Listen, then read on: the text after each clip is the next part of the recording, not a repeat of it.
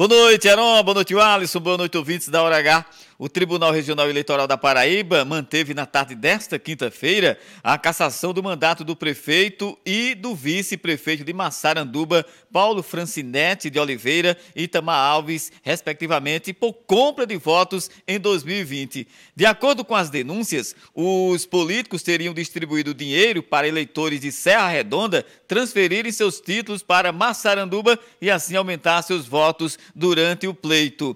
A relatora a desembargadora Agamenilde Dias votou parcialmente favorável às denúncias e foi seguida pelos demais membros da Corte Eleitoral. Ela livrou os políticos da inelegibilidade conforme havia sido determinado pelo juízo de primeiro grau.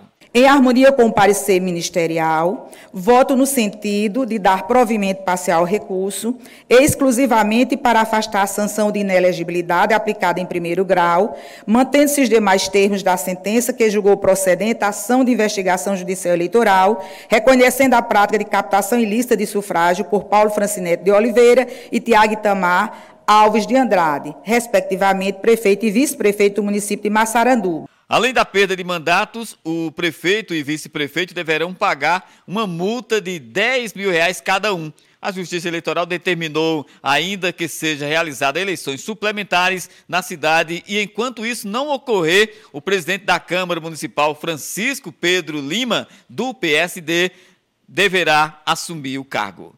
Roberto Tagino na Hora H. O dia todo em uma hora.